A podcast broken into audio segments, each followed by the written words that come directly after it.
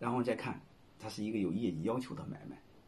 嗯，它既然是有有业绩要求的，我们就要要就要明白一个事儿啊，有业绩就要给你创造业绩，啊，创造业绩我就面临他要他创造不了业绩怎么办？刚才我说过，你按内部价格打个折，然后你要求他给你让他给你工作一定年限。你比如你买了我股份，你不能走人，你必须给我工作五年甚至七年。为什么呢？因为我卖你的便宜，所以我就有权利要求你。就像国有企业内部分房似的，内部按内部价分的房，他要求你给他工作十年，不够十年，他把原价再收回来，其实是一个逻辑。这样子不解决了他们不在这不干活嘛？万一跑了怎么办？那你说他没跑，他吊儿郎当不干活怎么办？本来我把他当合伙人，他应该表现很优秀的，结果和普通员工没什么两样，怎么办？那你好，他有业绩要求的买卖啊。第一，我要求你不能走人再来干，但是再来干他不认真干怎么办？你再加一个业绩要求。你比如员工来说六十分及格，你对合伙人要求来说必须八十分及格，不然不够八十分，我有几个要求：第一，不给你分红，交钱也不给你分红，是不是可以内部约定？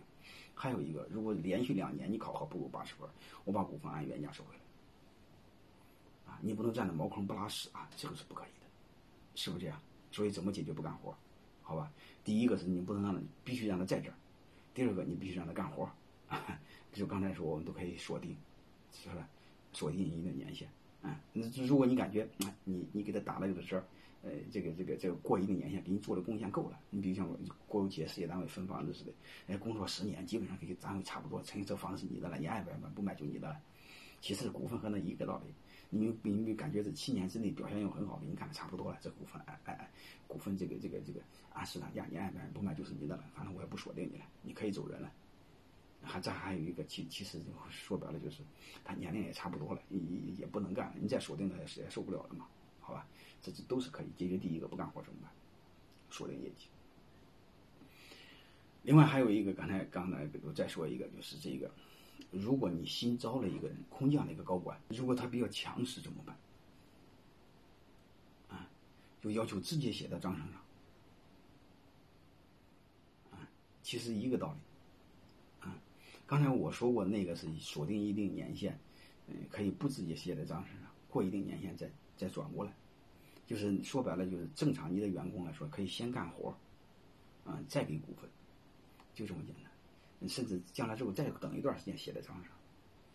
如果你招聘一个人比较强势，新老人他认可你好说，你新招了一个人，你新看好了一个人空降兵，你会发现他毛病特多嘛？你北上广那帮高管，看我们二线城市哪一个都像农民。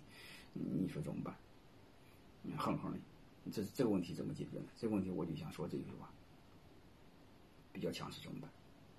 嗯，你可以用刚才那个逻辑，你可以先给他股份，同时锁定业绩，就是先有股份后干活。刚才那个是先干活后有股份，好吧？都是可以理解，你就知道这个道理就行了。就是我可以给你十个点，必须我锁定你十年，而且每年考好不能低于八十分。如果低于的话，我把股份再收回来。其实是一个逻辑。好吧，无非是先后问题啊。还有一个，这时候老板知不知卖股份吃亏？你多数老板担心你卖股份吃亏。其实你放心好了，你不会吃亏。为什么？你和业绩锁定了嘛。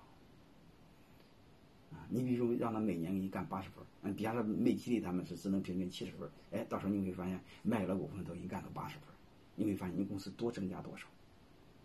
你比如你给他十点十个点的股份，结果你公司比平常来说增加了百分之二十。是的，我说，所以你会发现，你你还是不吃亏嘛，啊，你只要是和业绩锁定，老板就不吃亏。特别是你和增量业绩锁定，最简单的就是你给他十个点的股份，你要求每年增长必须百分之超过百分之二十，就是比正常的增长速度再超过百分之二十，你就更不吃亏，是不是这样？啊，所以你会发现这个背后就很有意思，啊，和业绩捆绑，甚至你可以分增量。啊和捆绑增量业绩，甚至可以分增量，都可以，嗯，所以所以这个一会儿我再讲讲行权资金的时候，可以分增量，都是可以的，好吧？就是不管怎么着，我们都知道一个事儿，有业绩要求的买卖，这就叫背后一个是激励条件，就是你给他股份的前提条件，你得给我创造业绩，要不然股份白不不就白给你了吗？然后你要知道，他一旦是有业绩要求，怎么创造业绩呢？它对应的就是一个时间啊。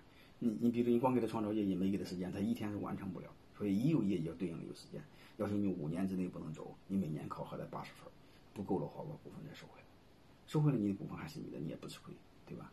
如果超过八十分，连创五年，你会发现你更不吃亏。啊，所以你老板根本就不用担心，是吧？